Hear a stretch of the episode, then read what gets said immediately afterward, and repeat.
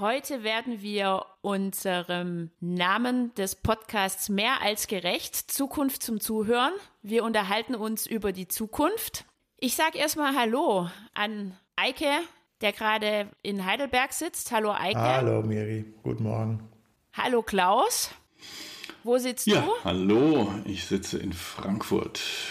Dann ein schönes weihnachtliches Hallo an alle, die uns zuhören. Und die Zukunft ist heute wirklich unser absoluter Fokus. Wir befinden uns im Jahreswechsel. 2024 steht vor der Tür. Aber ich weiß nicht, ihr kennt mich wahrscheinlich noch vom letzten Jahr. Ich bin ja absoluter Weihnachtsfan und bin mal wieder so schon in der Selbstreflektierungsphase und mein Herz ist groß und ich möchte euch erstmal Danke sagen. Euch zwei Danke sagen, weil ich habe es mal mir angeschaut. Wir sind jetzt heute bei Folge 41 oder 42, haben auf jeden Fall 422 gemeinsame Minuten da draußen ins digitale Off geschaltet. Heute ist die zwölfte Folge des Jahres 2023. Und es ist so schön, es hören uns auch einige zu. Ich habe mal unsere Bewertungen angeschaut. Wir sind bei 4,9. Es scheint gar nicht so schlecht zu sein, was wir da draus, draußen machen. Auf jeden Fall ist Interesse da. Vielen 4, Dank. 4,9 von 10 oder 4,9 von 5? Ja, von 5, nicht von 10. Aber ähm, lasst uns das mal, ich bin Sportler, wie ihr wisst, als Potenzial nehmen, die 0,1 uns noch zu holen oder zumindest unser hohes Niveau, so wie es die Zuhörer hier einschätzen, aufrechtzuerhalten. Da können wir heute gemeinsam einen wertvollen Meilenstein legen. Und insofern lasse ich nochmal mein Herz kurz klingen und sage vielen Dank auch euch da draußen, dass ihr uns so fleißig zuhört und uns auch bewertet. Und genug des Guten. Wie ist bei euch die Weihnachtszeit? Sag mal kurz was bitte. Liebe Zuhörerinnen und Zuhörer, folgt uns und bewertet uns und äh, regt uns an, macht Themenvorschläge. Da sind wir, freuen wir uns. Ja, ich sage auch Danke. Ganz einfach. Natürlich. Dafür machen wir es ja schließlich, ne? und ich sehe noch, ich, ich weiß nicht, äh, mich interessiert mal, habt ihr einen Weihnachtsbaum da draußen? Irgendwo bei euch draußen oder drinnen? Wie, wie läuft es bei euch ab? Da, ja, mein, ja, ja, mein Sohn besteht darauf und deswegen gibt es einen Weihnachtsbaum im Wohnzimmer, ganz traditionell, klassisch. Ist der schon geschmückt? Der ist auch schon geschmückt. Und Eike, wie sieht's bei dir aus? Also im Büro hier haben wir nichts. Da ist es eher protestantisch und arbeiten. Aber zu Hause Weihnachtsbaum. Ich habe ihn also erbeutet am, am letzten Wochenende bei Reifeisen. Da ist er nämlich günstiger als bei den anderen Hallodris. Bei den, bei den anderen Hallodris kriegt man aber einen Schnaps. Eigentlich. Das ist auch geil. Aber dieses Jahr habe ich gesagt, nee, kein Schnaps, sondern ich gehe zu Reifeisen. Ja. Adventska ähm, Adventskalender gibt es gerade sehr günstig, Eike. Vielleicht kannst du da ja, auch noch ein Schnittchen machen. Was. Keine Pro weiteren Product Placements hier bitte. Ja, lass uns ähm, anfangen. Genau. Also, 2024 und aber auch gerne weiter hinaus heißt unser Thema. Ich weiß nicht, ob ihr mit dabei seid. Ich fände es nicht schlecht, wenn wir so ein paar gemeinsame Thesen aufstellen oder man hört es immer wieder, wir fordern es auch, Narrative, wir brauchen mehr Narrative, wir brauchen mehr sinnstiftende Bilder und Geschichten und ich hoffe, ihr habt auch Lust drauf, dass wir es in die Richtung gestalten und unseren Zuhörern ein paar Zukunftsbilder mit an die Hand geben, wie wir die, die Lage einschätzen, was sind die Dinge, die auf uns zukommen. Seid ihr mit dabei? Ui, yes. jetzt hast du die Latte aber hochgelegt. Narrative. Haben meine Studenten jetzt und Studentinnen die ganze, das ganze Semester über haben die neue Narrative versucht zu entwickeln und wir sollen das jetzt mal eben hier so in 30 Minuten machen. Okay, gut. Wir versuchen es. Alles klar. Wie wollen wir anfangen? Was, was wollt ihr, was brennt euch ähm, auf der Seele? Was ähm, sind Dinge, die für uns alle auf jeden Fall 2024 aus eurer Sicht relevant sind? Ich weiß, wir haben schon viel im Kopf, aber wer will anfangen? Ja, also der Trend- und Zukunftsforscher, der Eike, der guckt ja eigentlich viel, viel weiter. Ne? Der guckt ja über 2024 hinweg ins Jahr 2030. Das ist 2024 ist ihm eigentlich viel zu nah, deswegen fange ich mal damit an. Ähm, was kommt 2024? Ähm, da kommt eine Menge Geld. Also manches wird teurer, aber es gibt auch Geld. Es gibt einen höheren Kinderfreibetrag. Es gibt einen höheren Mindestlohn. Es gibt äh, mehr äh, für den Bildungspakt und noch weitere Freibeträge. Und das sind so die Dinge, auf die die Leute als allererstes gucken. Ne? Was kommt zum 01.01.2024? Was gibt's an Steueränderungen? Das war jetzt mal so der Serviceteil. Ähm, dafür brauchen wir gar keinen Trendforscher äh, und keinen. Ähm, das war der Serviceteil, genau. Also es ist äh, zum einen schon Fakten, zum anderen aber irgendwo auch eine Wunschliste, die da unter dem Weihnachtsbaum liegt. Da halte ich dran fest und sag mal, du bist schon politisch ein bisschen unterwegs gewesen. Wahlen stehen ja auch an. Was stehen für Wahlen an? Stichwort Sachsen, Brandenburg. Ich weiß gerade gar nicht, was kommt noch. Thüringen. Thüringen. Ganze Komm, Ostflanke. mach mal weiter, Klaus. Ich dachte, das, das Thema heben wir uns noch ein bisschen auf. Okay, gut, wir können auch gleich damit anfangen. Ja, ähm, am Sonntag ist in Pirma der erste Oberbürgermeister gewählt worden, der zwar kein Parteimitglied ist, aber für die AfD angetreten ist. Und das lässt ja einiges vermuten, genau wie die ganzen Sonntagsfragen und ähm, Wahlprognosen. Also am 1. September wählen die Sachsen und die Thüringer Innen und drei Wochen später dann die BrandenburgerInnen. Und die Befürchtung ist, ich glaube, das muss man so wertend äh, sagen, dass die AfD dort als stärkste Kraft am Ende rausgeht. Man möchte es sich nicht ausmalen, aber man muss es, glaube ich, Ja, und die Herausforderung. in Betracht ziehen. Die Herausforderung ist eine große im Moment. Ne? Also da äh, macht man sich schon Gedanken. Wir, die Frage ist ja, was war 2023? Sind wir überhaupt dazu gekommen, was passieren sollte, nämlich Transformation, sozial-ökologische Transformation? Hat das funktioniert? Sind wir nicht eigentlich schon mittendrin, wie ich manchmal glaube? Aber man hört andererseits, und das passt dann wunderbar zu Thüringen etc., von der Transformationsmüdigkeit. Und dann kommt hinzu, also bei den Leuten, offensichtlich ist das, was als Veränderung angekündigt ist, worüber wir hier Stunden gesprochen haben, ist sehr schwierig umzusetzen. Und andererseits merkt man auch, dass es der Politik schwerfällt, tatsächlich mit dieser Transformation, umzugehen, weil es schwer zu den Leuten zu bringen ist. Und weil es Medien gibt, die sagen, oh, jetzt fangen wir damit an und das geht doch so, also na, das, das Desaster bei der Wärmewende. Also kurzer Rückblick nach 2023 von mir. Und ich frage mich, wenn man nach vorne guckt, muss man sich erstmal so versichern, was war im vergangenen Jahr. Und ich bin mir gar nicht mehr so sicher, wo wir jetzt sind in der Transformation. Haben wir eigentlich überhaupt erst angefangen? Manche Klimaforscher sagen, wir haben noch gar nicht mal angefangen. Haben wir schon erste Schritte gemacht und wie sind die nächsten? Das ist für mich das große Thema tatsächlich auch äh, 2024. Und das gehört tatsächlich sehr ähm, eng zusammen. Wir haben es ja gerade jetzt vor wenigen Stunden oder Tagen ähm, gesehen. Wir machen einen Schritt nach vorne und dann machen wir einen Schritt zurück. Wir machen einen kleinen Schritt zur Seite und dann wieder einen Schritt äh, nach vorne und wieder zurück. Also es ist, was die Ampelregierung da im Moment äh, fabriziert, das, das ist ja, das ist ja, ich weiß gar nicht, ob man das als Realsatire bezeichnen muss. Da fällt das eigene, der eigene Minister macht ja Opposition gegen seine eigene Regierung. Also jetzt haben sie beschlossen, da dieses Dieselprivileg für die Landwirte abzuschaffen. Dann setzen die sich in ihre Trecker und fahren da durchs Brandenburger Tor, kündigen an, wenn das nicht ersatzlos gestrichen wird, äh, würden sie wiederkommen. Und dann stellt sich Özdemir dahin als Mitglied dieser äh, Regierung und sagt, er wird alles dafür tun, dass das, was sie vor drei Tagen beschlossen haben, wieder rückgängig gemacht wird die FDP dann genauso nochmal. Also da brauchst du wirklich keine Opposition mehr. Und wer äh, profitiert davon? Da wird man dreimal raten, ja.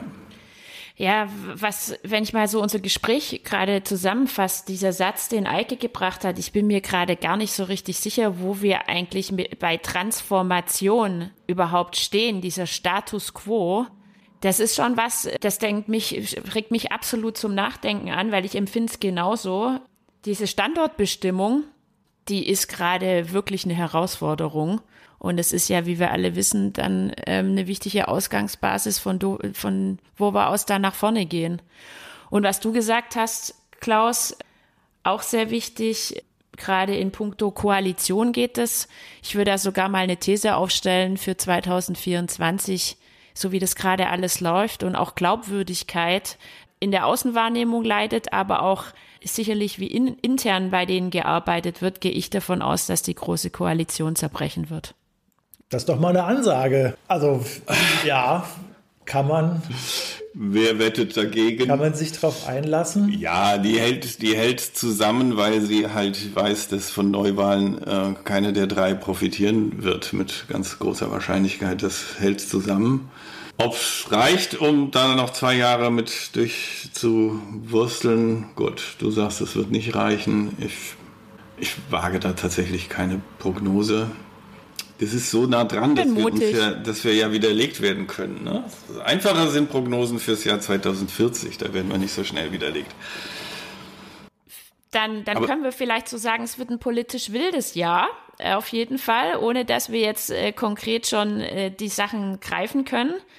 Aber AfD ähm, und die Wahlen, das wird uns irgendwo beschäftigen und sei es schon allein die Medien, die es vorantreiben. Und um das Ganze mal auch auf internationales Level zu führen, es gibt ja auch noch in USA Wahlen, die anstehen. Ich sage nur Stichwort Trump 2.0. Ja, das muss einem wirklich Sorgen machen. Also das macht mir jedenfalls äh, große Sorgen. Wir haben schon beim ersten Mal, hat niemand damit gerechnet, dass er die Wahl gewinnen könnte. Und diesmal ähm, pff, würde ich erst recht keine Hand dafür ins Feuer legen, dass dass das nicht nochmal passiert. Und dann wissen aber alle, was sie da gewählt haben. Beim ersten Mal könnte man vielleicht noch sagen, die wussten es nicht. Jetzt wissen sie es. Also furchtbar, ganz, ganz furchtbar. Ja, und leider, das, ich meine, das, das ist auch für mich eine Lehre aus 2023, die uns auch 2024 begleiten wird, ist, dass du viele der wichtigen Entscheidungen nur einmal komplett intensiv politische Entscheidungen sind und dass wir dem nicht entkommen können. Wir möchten ja gerne auch mhm. Energiewende als einen technologischen Vorgang sehen, den man einfach mal so tun muss. Äh, aber da, da sind viele soziale Themen, die dann da hinter neuen Technologien so äh, herandrängen. Und ich glaube, damit müssen wir in nächster Zeit tatsächlich umgehen. Also ich mache jetzt Projekte auch mit äh, wieder mit, mit einem Landkreis, wo es darum geht, wie kriegen wir denn die Energiewende wirklich auf die Strecke und da bin ich auch mittlerweile kurz davor zu sagen, wir müssen einfach die Leute, mit denen wir das machen müssen, den Wähler und die Wählerinnen, müssen wir insofern abholen, als dass wir die auch bei unseren kleinen Projekten, die wir jetzt hier erstmal starten, dass wir die wirklich stärker mit einbeziehen. Dass die, dass die Wählerinnen und Wähler selbst zu Akteuren in dem Prozess werden, wenn wir darüber nachdenken, wie die Kommune 2030 aussehen muss. Also das ist immer wieder äh, der wichtige Punkt zu sagen, wir leben in einer repräsentativen Partizipation. Wir leben in einer repräsentativen Demokratie, aber die Leute haben ja auch über Social Media gelernt, dass sie ihre Meinung sagen können, dass ihre Meinung auch ankommt und die, die Leute wollen wirklich auch sich stärker einbringen. Also fangen wir doch für, für 2024 vielleicht mal damit an, dass wir sagen, dann lassen wir die Leute auch stärker partizipieren. Wie das geht und ob das funktioniert, weiß ich überhaupt nicht. Aber es gibt ein paar schöne Beispiele, die zeigen, du wirst nur, nochmal das Thema Energiewende, ne? du wirst nur die Energiewende wirklich zum Erfolgsmodell machen können, wenn du die Menschen daran beteiligst. Auch finanziell, aber nicht nur finanziell. Das ist, finde ich, auch ganz ähm, wichtig, was du sagst ich habe da auch schon viele positive Erfahrungen gemeinsam mit dem Land Baden-Württemberg machen dürfen. Ich war in Projekten mit drin, wo wirklich bewusst auch Dialogformate ins Leben gerufen worden ja. sind zu speziellen Themen in den Kommunen mit den richtigen Akteuren an einem Tisch sitzend. Da wird gerade, habe ich das Gefühl, viel ausprobiert, auch ähm, sehr umtriebig und ich sehe den nächsten Schritt jetzt auch aus diesen Erfahrungen zu lernen. Ähm, was sind die richtigen Formate? Das heißt, der berühmte Bürgerdialog in Form von World Café oder wie auch immer. Ja, die mehr in den Vordergrund zu setzen, aus den Erfahrungen zu lernen und dann Vollgas zu geben in die Richtung echt ein schöner Punkt. Das gefällt mir auch sehr gut, auch mal ein paar Ansätze, Lösungsansätze mit reinzubringen in unserem Gespräch, weil ähm, dass wir hier Gefahr laufen, dass dass wir gerade wirklich knallhart auf den Tisch hauen, auch mit den Themen, die uns beschäftigen, das liegt nahe. Aber lasst uns auch versuchen, mal positive Aspekte mit zu berücksichtigen. Also ganz, ganz interessant. Erneuerbare Energien hast du auch gesagt. Ja, aber hm? ganz, ganz interessant ja, bei diesem ja. Thema. Ich habe mir das im Sommer mal äh, direkt hautnah angeschaut. Äh, in, in Belgien, da gibt es eine deutsche Minderheit, äh, nennt man auch Ostbelgien, da, da leben ungefähr 70.000 Menschen. Und das ist eine Minderheit, die, äh, wie man so schön sagt, die äh, wahrscheinlich weltweit am besten geschützte und äh, äh, wohlständigste Minderheit der Welt. Die leben da und haben eigenes Parlament. Also es gibt das Parlament des französischen Belgiens, des flandrischen und des deutschen. 70.000 mhm. Leute minimal. Wunderschönes Parlamentsgebäude, 25 Abgeordnete. Und die nehmen dieses Thema Ungleichheit in der Gesellschaft, wir, wir verlieren immer mehr Partizipation, die nehmen das sehr ernst. Die haben zu vielen Themen Bürgerräte gegründet. Und Bürgerräte heißt, das sind Leute, die mhm. werden per Wahlverfahren angesprochen und haben die Aufgabe, Themen zu setzen, die die Region in den nächsten 20 Jahren beschäftigen sollen. Das heißt, die machen nichts anderes als das, was wir hier machen und sagen, es gibt da Megatrends und die müssen wir uns anschauen, mit denen müssen wir arbeiten. Und die machen das und die entwickeln aus diesen Bürgerräten eine Bürgerversammlung von Leuten, die mit Experten zusammen in mehreren Workshops die Aufgabe haben, Vorgaben zu machen, wie Ostbelgien mit Digitalisierung umgeht, wie Ostbelgien mit Ungleichheit mhm. umgeht, wie Ostbelgien mit der Energiewende umgeht. Und wenn ihr euch das mal anschaut, stellt man fest, Leute, die wieder, also Bürgerrat und Bürgerversammlung, beide über Los ausgewählt, die, die mitmachen wollen, kommen hin, bekommen dafür ein Huni, Huni Euro an einem Wochenende und arbeiten. Und Kosten. Ja, so. Und die Ergebnisse werden, werden den Politikern vorgelegt und die Politiker müssen sich zumindest darauf beziehen, auf diese Anregungen. Und das Ergebnis ist, dass da, also wenn ihr euch mal die Themen genau anguckt, dass die wirklich gute Arbeit machen und dass die wirklich interessiert sind. Und Begleiter dieses Projekts sagen, wenn diese Leute aus diesen Workshops rauskommen, die machen im Grunde das, was unsere Studis im, im MBA Zukunftstrends und nachhaltiges Management ja. auch machen. Wenn die, aus diesen, wenn die aus diesen Workshops ja. rauskommen, sagen Beobachter, sind das glückliche Menschen. Und das hat mich in letzter Zeit sehr fasziniert, also dass das wirklich funktioniert, dass du im Grunde so etwas neben dem Parlamentarismus sowas wie eine Parallelaktion hast, ne? eine Parallelbewegung. Mhm. Die treffen sich dann wieder, aber es, es wird immer mehr respektiert. Und der Prozess ist spannend. Du wirst es möglicherweise hinkriegen, dass du über vier, fünf, sechs Jahre hin 60 Prozent dieser Bevölkerung von dort in so, also ist, ist eine kleine, ist fast eine Kommune, 70.000 Leute, ist winzig, ne? Dass du es aber schaffst, 60 Prozent der Bevölkerung in diese Prozesse einzubinden. Und je mehr ich mir das mhm. überlege, umso klarer wird mir, wenn wir solche große Themen haben, Energiewende und so weiter, was alles kommen wird in den nächsten Jahren, brauchen wir solche Prozesse. Aber es gibt ja Pilotprojekte dieser Art, gibt es ja in Deutschland auch, gibt es in Bavü, gibt es in Stuttgart. Bist du noch in dem Nachhaltigkeitsrat der Den gibt es, gibt es nach wie vor noch, ja klar. Ja. Den gibt es noch, aber tatsächlich habe ich es doch neulich irgendwo gelesen. Also die haben für Stuttgart die Mobilitätswende, ja. haben sie genau mit solchen repräsentativ zusammengesetzten Bürgerräten Konzepte entwickelt und dann sagte dann aber hinterher die CDU, das sei doch alles irgendwie nicht neutral gewesen. Das ist natürlich nicht gut. Also erst lässt man die Leute arbeiten, dann machen sie Vorschläge und dann sagt die Politik, die wollen wir aber so nicht.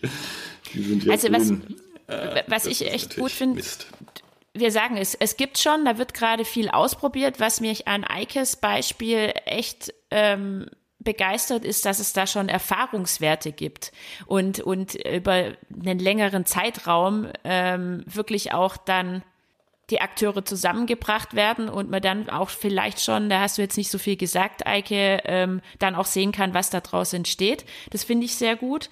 Es ist zeitgerecht, uns allen, da rufen wir immer danach, ist Partizipation und Mitbestimmung immer wichtiger. Das ist eigentlich furchtbar, das bla bla bla, ne? man mag das gar nicht mehr sagen. Ja, ja. ja. ja, ja. Ja, ja, absolut. Aber ähm, wir, wir merken es ja auch selber an uns, ähm, wie wichtig es uns ist. Ähm, also ich gehe jetzt mal von mir aus.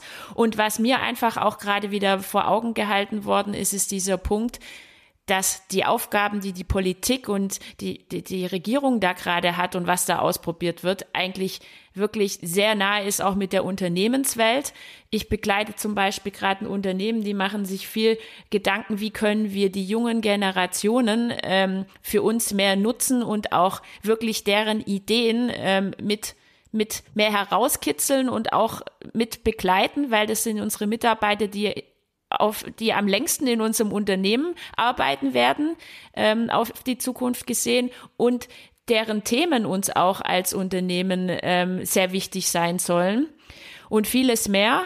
Diese Geschichte sagt, soll einfach nur ein Impuls oder eine Feststellung sein, das, was wir da als Aufgabenstellung hat, gilt wirklich in unterschiedlichsten Ebenen äh, in der heutigen Zeit. Und da glaube ich, kann man auch gut voneinander lernen, weil der eine ist hier schon ein bisschen weiter, die, die Unternehmens- und Welt- und Wirtschaftswelt und die anderen ähm, bei den anderen Themen.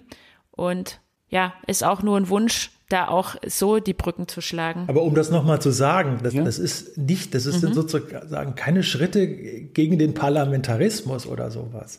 Ganz im Gegenteil. Aber so wie es in Ostbelgien jetzt seit einigen Jahren schon durchgeführt wird, ist es tatsächlich so, dass eine permanent, ein permanentes Parlament der Leute im, Dia im direkten Dialog mit der Politik ist und dass dadurch offensichtlich äh, auch Prozesse durchsetzbar werden, die eben nun mal kompliziert sind. Darüber haben wir ja eben gesprochen, Energiewende mhm. etc.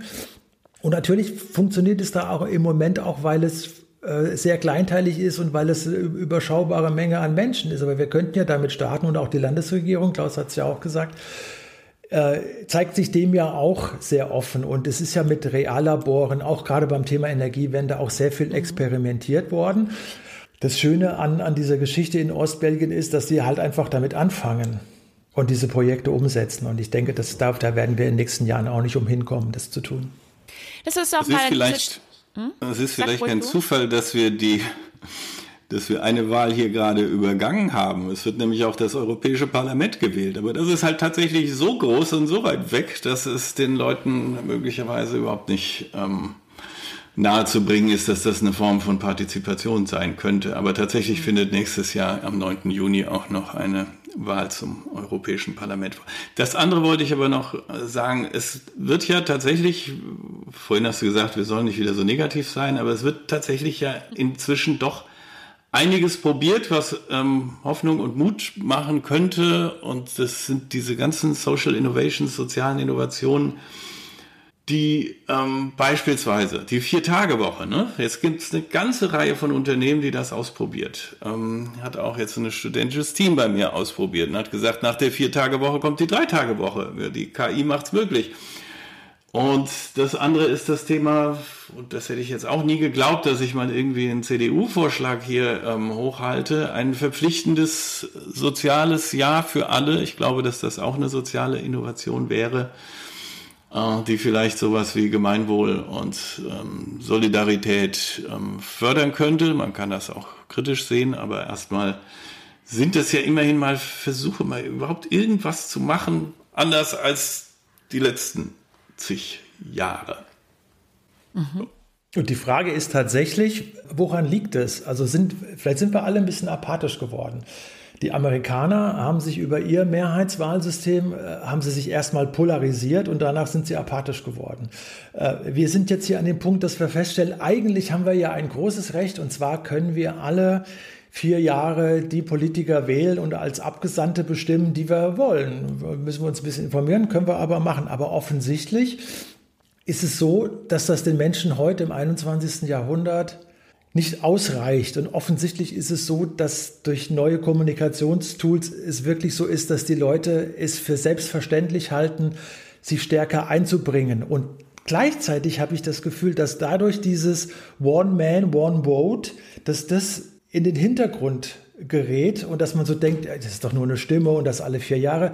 Ich möchte mich anders einbringen. Und was machen Sie mit Ihrer Stimme? Das ist ja teilweise völlig irre. Oder man, man glaubt, viele glauben ja, die Leute wählen, um, nur noch um abzustrafen oder sie wählen, um Irritationen im politischen System herbeizuführen. Also sie nehmen jedenfalls ihr One Man, One Vote nicht insofern ernst, als dass sie damit ihren äh, Gesandten äh, in Berlin bestimmen wollen, sondern sie machen irgendwas anderes.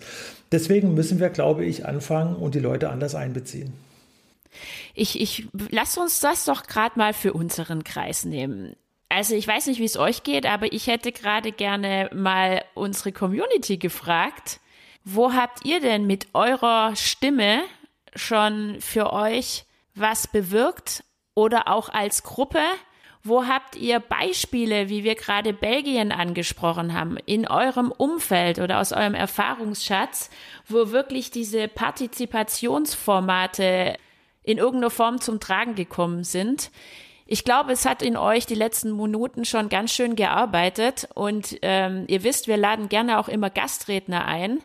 Wer hier Interesse hat, auch mal nach draußen zu erzählen, was er alles erlebt hat, im positiven oder auch im negativen. Ihr seid herzlich eingeladen, kommt auf uns zu und Gastredner immer gerne.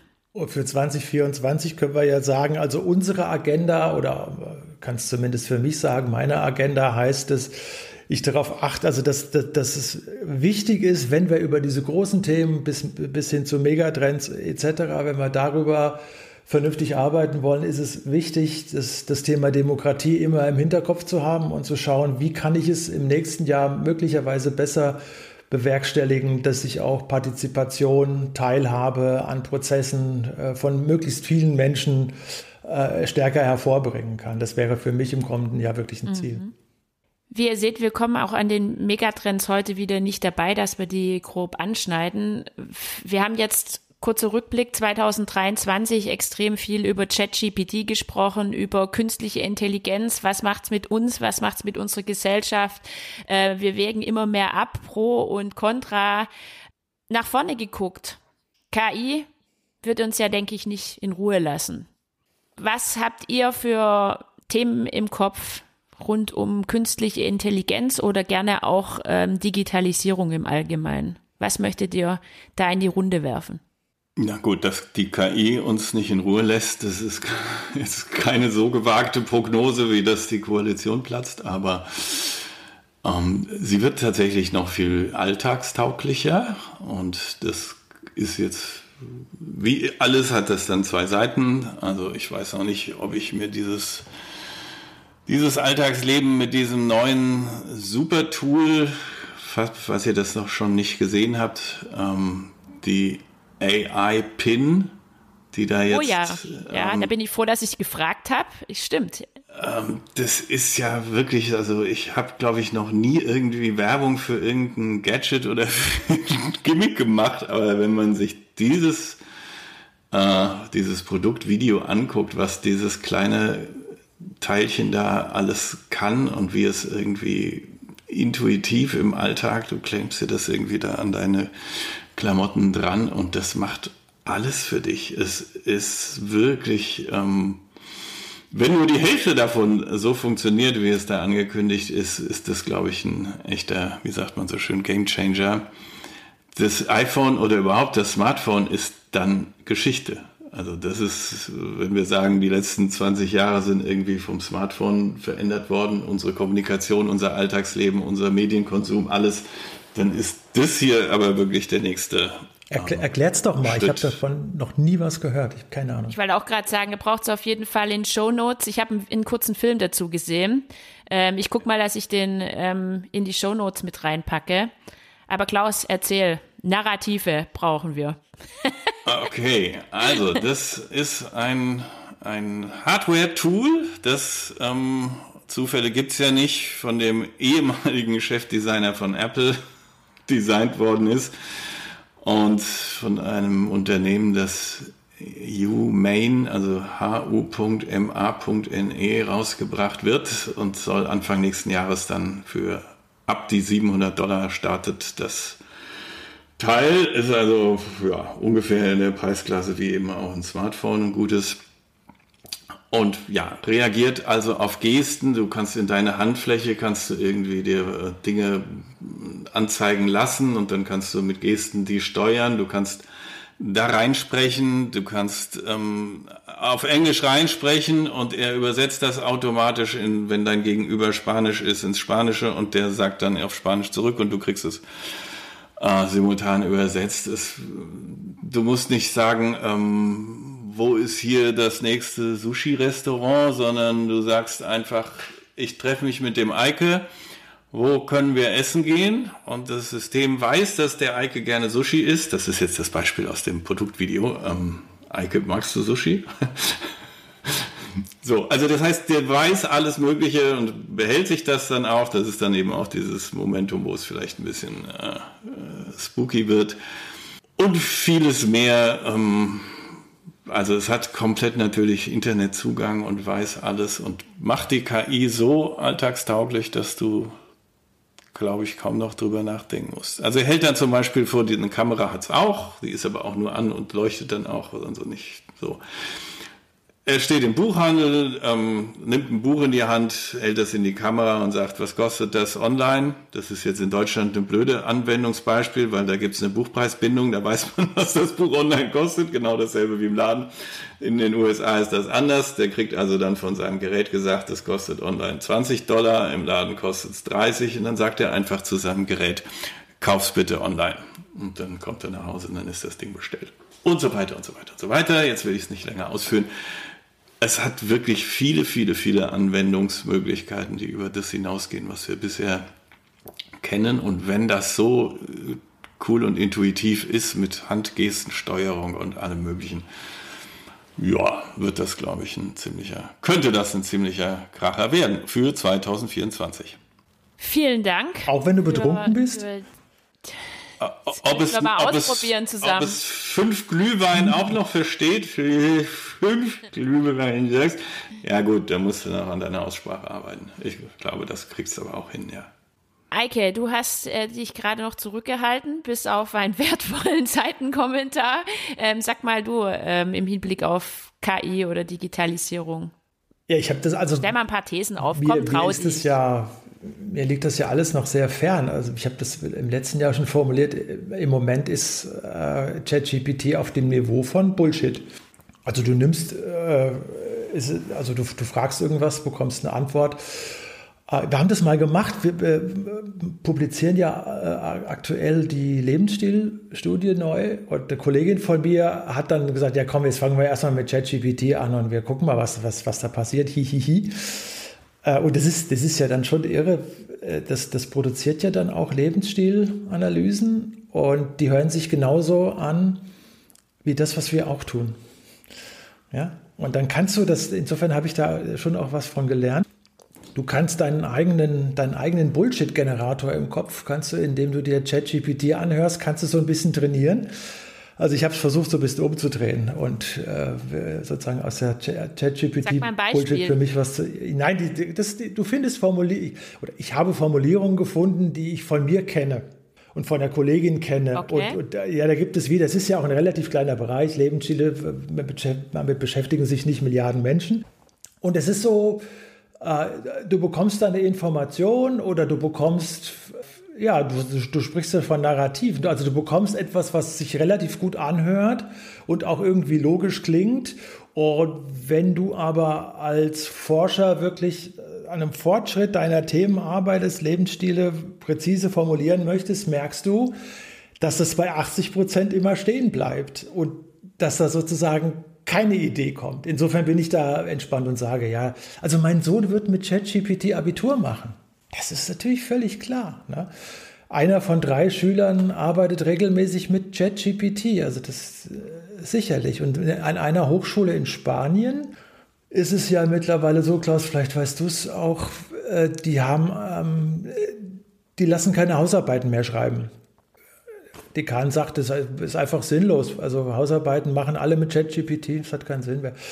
Weiß ich nicht. Also klar, die, die Herausforderung, das kann man schon. Die Herausforderung, die, die da ist, das wissen wir ja, das wissen wir alle, ist, ist enorm, dass wir im, im Grunde sowas wie Bewusstseinsinhalte produzieren können oder Inhalte, die, die, die genau so klingen, wie als wäre es von menschlichem Geist hervorgehoben.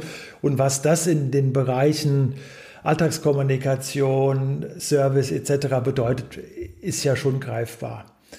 Und für mich ist das wichtigste Thema dabei, das oder, oder das erfreulichste für äh, Ende 2023, dass es die EU geschafft hat, zumindest relativ früh auf dieses Thema einzusteigen und dass wir Regulierungen bekommen. Das, das, das was bei äh, in Kalifornien, im Silicon Valley da äh, gelaufen ist. Äh, wer, wer sitzt noch da an der Höllenmaschine? welche Leute sind es? Sind es überhaupt? Gibt es diese Kontrolle? Ist, ist Ihnen die Kontrolle oder ist es wirklich so, dass, dass der Zauberlehrling merkt, mein Gott, jetzt kann ich es nicht mehr beherrschen? Das ist ja alles, das, das hat ja alles Hollywood-Style. Und, und da, da wird einem natürlich schon die, die Dimension dieser Geschichte bewusst, aber im Moment, im Alltag würde ich sagen, wir müssen relativ uns klar machen, dass wir relativ schnell Kontrollmechanismen haben müssen. Äh, Im Moment ist es eine Bullshit-Maschine und ganz wichtig ist, dass wir es schaffen müssen, dass die Innovationen im Bereich der KI und der gerade was ChatGPT angeht, äh, dass, dass wir es schaffen müssen, dass nicht nur Privatunternehmen dort weiter forschen, weil im Moment ist es so, das ist das eigentlich bedenkliche Thema, dass vor allen Dingen private Unternehmen dort äh, Fortschritte erzeugen und dass wir von Seiten auch der Hochschulen, der Universitäten und so weiter und so fort in diesen Prozess rein müssen. Also, also die Bullshit-Maschine würde ich nicht so einfach stehen lassen. Ähm, wenn ich dich richtig verstanden habe, heißt das dann bei deiner Lebensstilstudie, dass du von ChatGPT was vorgeschlagen bekommst, was du selber vor Jahren geschrieben nein, hast? Das nein. kann also ja dann kein Bullshit sein.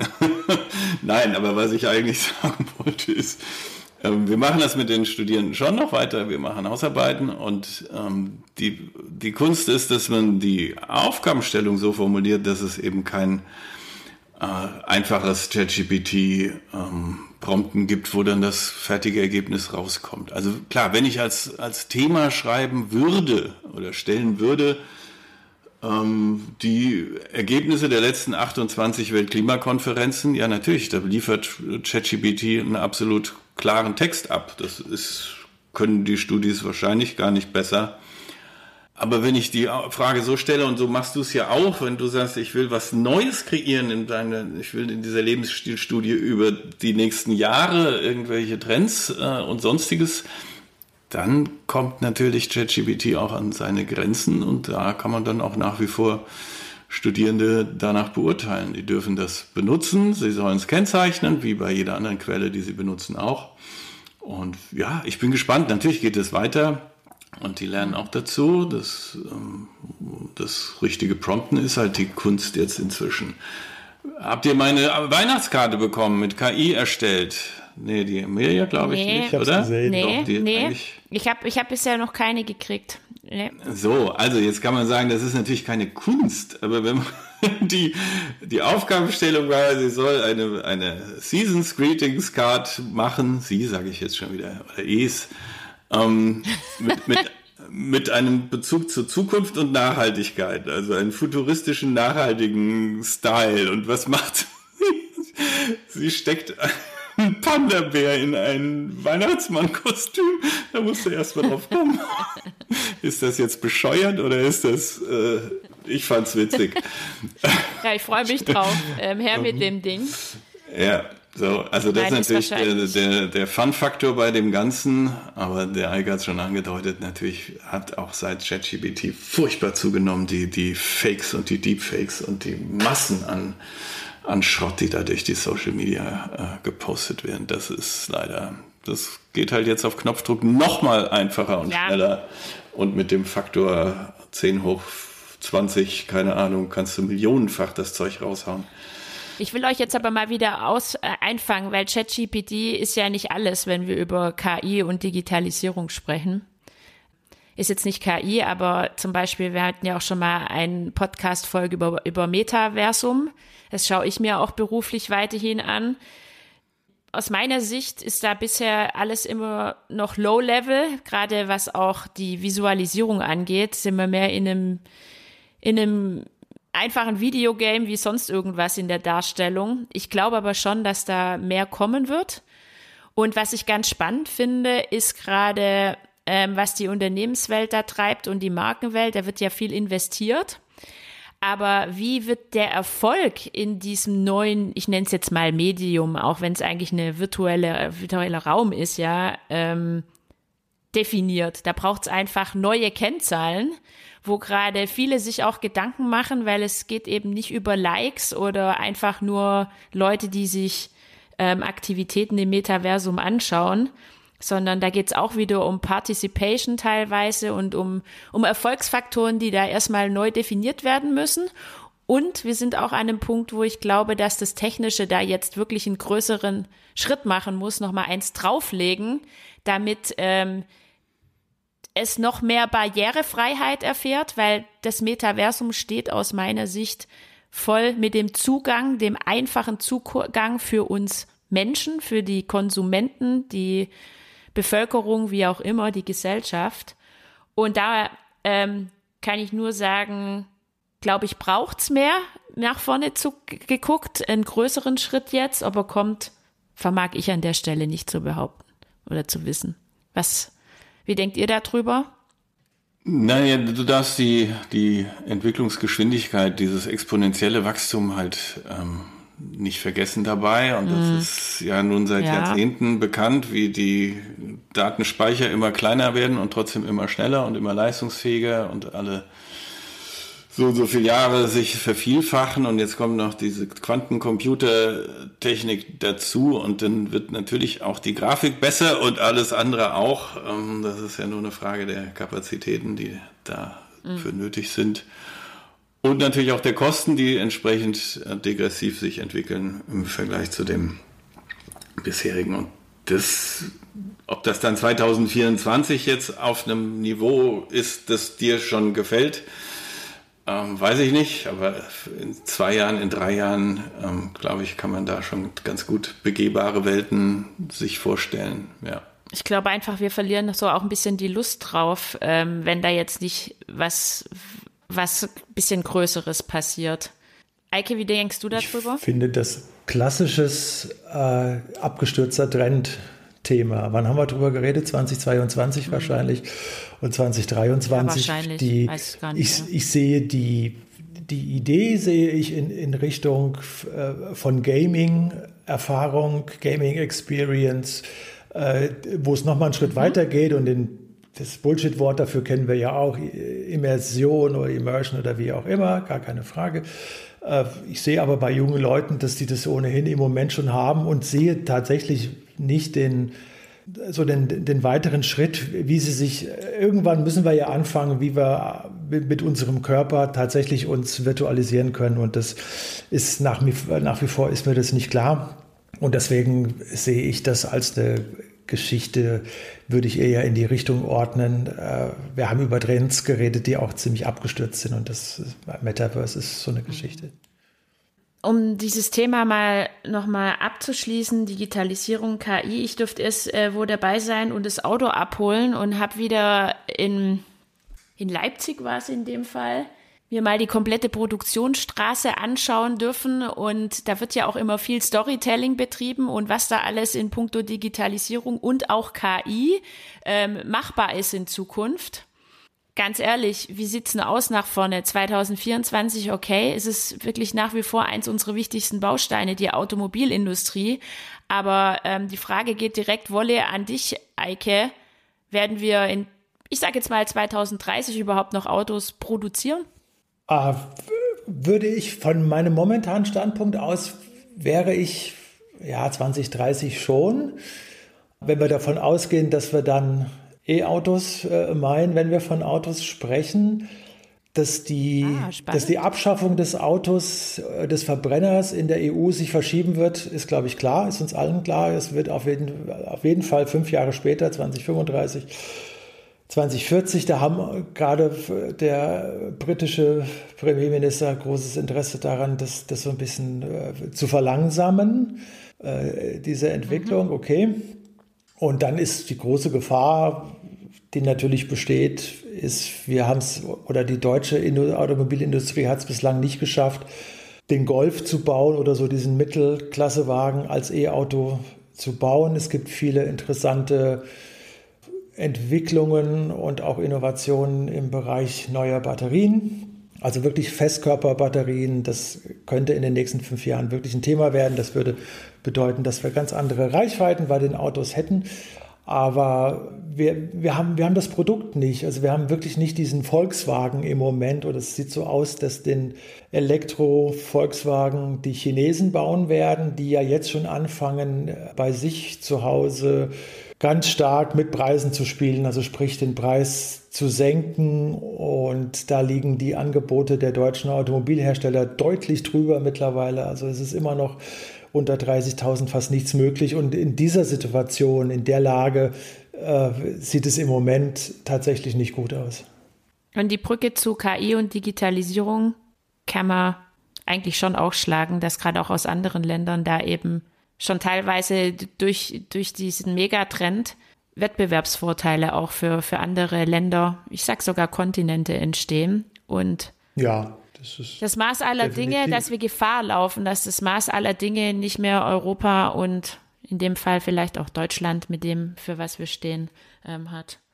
Ja, ich gucke gerade auf die Uhr. Äh, wir sind schon wieder ziemlich weit. Wir haben gar nicht über Wärmewende, Klimawende gesprochen. Ich würde trotzdem uns da aber noch mal ein bisschen Gesprächsraum einräumen wollen. Das gehört einfach auch äh, zu unserem Business, zu unserem Überzeugung, dass das ähm, ein wichtiger Treiber ja, ist, wir, außerdem ähm, wo haben wir darauf reagieren einen, müssen. Und wir haben doch auch einen Durchbruch geschafft. Ja. Also das so ist es zumindest verkündet worden. Äh, und wir haben es jetzt geschafft, dass wir auch die Ölmultis in den Klimaprozess mit einbeziehen? Oder war es doch nur eine OPEC-Konferenz, was hier von, von ein paar Tagen zu Ende gegangen ist? Äh, was ist da passiert und äh, welche Konsequenzen hat das jetzt? Also es, es sind Leute, ja. äh, die, die sich seit äh, 30 Jahren mit dem Thema Energiewende beschäftigen, die von einem Durchbruch gesprochen haben, aber Leute, die sich genauso lange mit der Energiewende äh, beschäftigen, die gesagt haben, äh, meine Güte, also da haben wir uns verkauft. Also ist auch, auch hier wieder braucht man sehr viel Ambivalenz, Toleranz, äh, um sich mit diesen Themen auseinanderzusetzen. Es war schon ein ziemliches Schauspiel, ja, tatsächlich, was da in Dubai stattgefunden hat. Und wenn wir den Blick auf 2024 wenden wollen heute, dann wird ja die nächste COP 29 Trara, Trommelwirbel in Aserbaidschan stattfinden. Ein Land, das zu 50 Prozent von Öl und Gasexporten lebt. Also das kann einen schon irgendwie äh, stutzig machen. Ich will gar nicht sagen, dass das äh, nicht auch was gebracht hat, jetzt diese letzte COP. Ähm, aber es ist trotzdem irgendwie schon sehr merkwürdig. Also ihr habt ja wahrscheinlich auch alle, mehrfach gab es ja immer wieder diesen Vergleich. Das wäre ja so, als würde man eine Gesundheitskonferenz einberufen zum Schädlich, zur Schädlichkeit des Rauchens und ähm, hätte den Vorsitz an einen Tabakkonzern vergeben. Also äh, ja, was ist das für eine seltsame Art und Weise, irgendwie politische Ziele zu formulieren? Warum haben da so viele Lobbyisten und Interessensverbände mitzureden? Warum ist die Politik nicht stärker und sagt einfach, ihr kriegt das jetzt von uns verordnet und vorgeschrieben? Ähm, und habt ihr überhaupt nicht mitzureden. Also das ist jetzt vielleicht ein bisschen radikal, aber mir, mich nervt das schon zum Teil, ähm, was da für Spielchen gespielt werden. Und das Ergebnis weiß ich auch nicht so, so richtig einzuschätzen. Also es wurde jetzt nicht der Ausstieg, sondern die Abkehr von den fossilen Energien beschlossen, was der feine Unterschied ist. Ähm, ja, man will halt weiter Öl und Gas fördern, nur bei der Verbrennung soll dann irgendwie das CO2 nicht in die Luft gehen. Und außerdem kann man aus Öl ja auch noch wunderviel Plastiktüten machen und Plastikstrohhalme und Plastik, weiß nicht, was alles das dann im Meer landet. Wenn man es nicht verbrennt, dann kann man daraus ja Plastik machen. Also auch gut. da würde ich, ja, da würde ich auch wieder ähm, Eikes Anfangssatz so mitnehmen. Ähm, an welcher Stelle der Transformation sind wir eigentlich, ja. ähm, wenn es nach den Medien geht oder immer aus welcher Ecke kommt und, und was, was hat man selber für ein Gefühl? Wir können uns jetzt drüber freuen. Und das würde ich jetzt auch, um einfach einen positiven Abschluss hier langsam einzuleiten, dass bereits über 50 Prozent ähm, des Energiebedarfs in Deutschland über erneuerbare Energien abgedeckt werden, kam jetzt die Tage in den Schlagzeilen. Dass es nicht genug ist, das wissen wir alle, aber es ist erstmal ein Anfang. Und wie schließen wir jetzt ab? Ich habe einen Wunsch an euch. Es ist ja Weihnachten, sage ich schon die ganze Zeit. Mich würde mal so das Wort 2024, des Jahres 2024 interessieren. Wenn ihr es bestimmen dürftet, was wäre das Wort des Jahres 2024? Ich weiß, es ist jetzt gerade nach hinten raus keine leichte Aufgabe, aber ich, ich fange mal an, damit ihr ein bisschen Bedenkzeit habt. Mein Wort des Jahres besteht leider aus zwei Wörtern, und zwar junge Generationen. Warum ist es ein Wort, wo ich da draußen eigentlich auch als Appell platzieren möchte, weil wir viel zu sehr aus meiner Sicht über immer die Gen Z sprechen. Ich denke da aber größer, mir geht es um die jungen Generationen und nicht dieses Alterskohortendenken.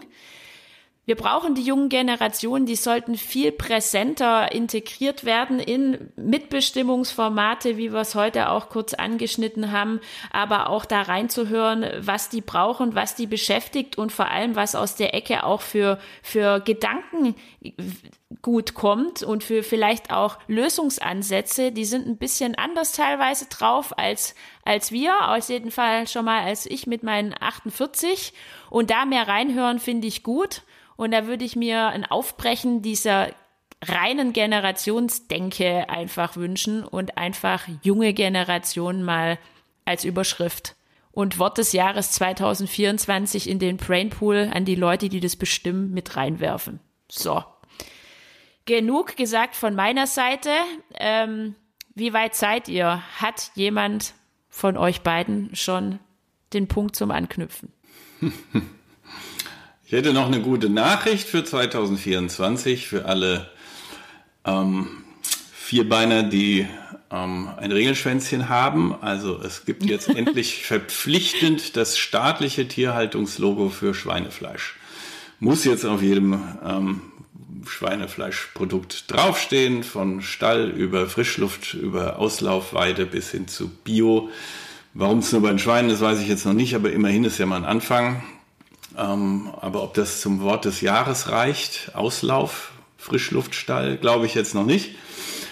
Ich bin in dem Wort des Jahres 23 ist Krisenmodus geworden. Aber das Unwort des Jahres 23 ist noch nicht gewählt. Da hätte ich anzubieten Brandmauer, Heizhammer oder gleich Bildzeitung. oh, ich lasse es einfach so im Raum stehen. Ähm, kreiert ja auch viele Bilder. Also wir brauchen aber ein bisschen Erbauung.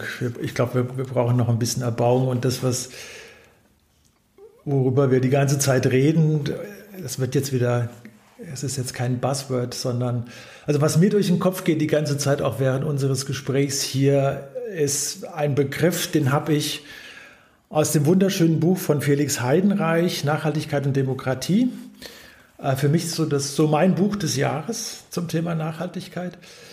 Und der argumentiert und sagt, wie, wie kriegen wir diese, diese nachhaltige Wende hin über demokratische Prozesse, ohne dass uns dabei die Demokratie abbraucht. Äh, und er sagt, wir brauchen sowas wie kollektive Selbstbindung. Damit werde ich es wahrscheinlich nicht in die Tagesschau schaffen, aber kollektive, kollektive Selbstbindung, Selbstbindung heißt, dass wir es erkennen, dass wir nur dann in unserem Leben, in unserem Alltag, in unserer Zukunft äh, weiterkommen, wenn wir uns verpflichten, dass wir im Kollektiv für Veränderung sorgen. Nur wenn uns das gelingt, dass die Menschen das Gefühl haben, sie machen die Energiewende etc. Deswegen, weil sie glauben, dass es zusammen mit allen anderen nur möglich ist, nach vorne zu kommen und auch eine freiheitliche Gesellschaft aufrechtzuerhalten. Nur dann schaffen wir sozusagen die Kurve. Und es muss einen Satz daraus zitieren, das wird jetzt keine Vorlesung, keine Angst, der, der aber wirklich wichtig ist. Und ist dann gleich dein Buchtipp auch. Nee, das ist, oder? Ja, auch. Also, nee, nee hatten wir schon. Dann werde ich nämlich schon. auch noch gleich abfragen. Also Heidenreich schreibt an einer Stelle, wahre Freiheit wird nach Hegel, Baden-Württemberg, wird nach Hegel dort erlebt, wo Individuum und Kollektiv in ein sich selbst korrigierendes Anerkennungsverhältnis treten. Sie schaffen das dadurch, dass sie die Freiheit des jeweils anderen gerade durch die Beziehung zueinander steigern. Nochmal zurückspulen. Ich lese es nochmal vor. Wahre Freiheit wird nach Hegel dort erlebt, wo Individuum und Kollektiv in ein sich selbst korrigierendes Anerkennungsverhältnis treten. Dadurch, dass sie die Freiheit des jeweils anderen gerade durch die Beziehung zueinander steigern. Das ist mein Wort zum Sonntag. Also weil wir ja auch alle darüber geredet haben, uns wird die Freiheit genommen und so weiter und so fort. Nein, ich glaube, wir brauchen sowas wie kollektive Selbstbindung, Partizipation, Teilhabe. Würde ich sofort unterschreiben und zur Pflichtlektüre für alle machen, aber wahrscheinlich. Ja. Auf jeden Fall soll es in die Show Notes, falls wir es noch nicht hatten. Ja. Und ähm, lasst uns noch einen draufsetzen, damit auch wirklich alle da draußen genügend Denkstoff haben für unseren Weihnachtsbaum. Was habt ihr für eine Empfehlung für die Weihnachtsfeiertage mal zu lesen? Buchtipp. David Chalmers Realität plus virtuelle Welten und die Probleme der Philosophie. Das klingt jetzt furchtbar kompliziert, das ist es auch, aber es ist trotzdem sensationell geschrieben auf 630 Seiten. Ähm, die Times hat das ähm, rezensiert als ein gewaltiges, gehirnsprengendes Biest von einem Buch und äußerst unterhaltsam noch dazu. Realität Plus ist verrückt, wild und wunderbar, sagt die Washington Post. Ähm, das ist tatsächlich, ähm, also die, die Frage, die schon in den Matrix-Filmen ähm, umgesetzt wurde, auf die er dann auch immer wieder äh, zurückgreift. Leben wir eigentlich in einer Simulation? Wie wahrscheinlich ist das, dass ähm, wir eigentlich schon längst in einer äh, Computersimulation leben? Und das ähm, dekliniert er rauf und runter. Dann die Frage, gibt es einen Gott und was ist das überhaupt und was ist Realität und was ist Bewusstsein? Und also er geht tatsächlich durch alle großen Fragen Spannend. der Philosophie, was können wir glauben, was können wir wissen, äh, sind wir überhaupt frei in unseren Entscheidungen. Also er macht wirklich den Ritt durch die gesamten Grundfragen der Philosophie an diesem ganz aktuellen Beispiel der ähm, Frage, ja, was haben wir eigentlich für virtuelle Realitäten und wie gehen wir damit um? Also so zu Thema Metaverse, das ist, glaube ich, da nicht drin vorgekommen, aber es ist ähm, sehr Spannend, amüsant zu also lesen. Ja. Ich freue mich auf die, auf die Show Notes. Ähm, das Ding werde ich mir auf jeden Fall auch anschauen und durchlesen. Eike, was hast du uns mitgebracht?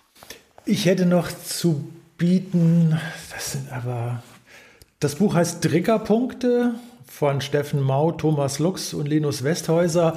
Das ist so auf dem Weg, ein soziologischer Klassiker zu werden. Die sagen Triggerpunkte, weswegen haben wir in dieser Gesellschaft so viel Affektpolitik, so viel Aggression, so viel Populismus und so weiter. Sie versuchen das jetzt dann auch wieder auch nochmal aufzuarbeiten, machen das aber mit vor dem Hintergrund von einer konkreten Befragung auch, sind aber 500 Seiten. Ich gebe mal den, den Tipp an die. Ach, schon wieder so ein Schinken. Ja, an die Hörerinnen Das war letztes Hörer. Mal auch schon so viel. Also ich habe mir das aus fachlichen Gründen voll reingetan. Es muss aber nicht sein. Also lest das Buch, aber lest es selektiv.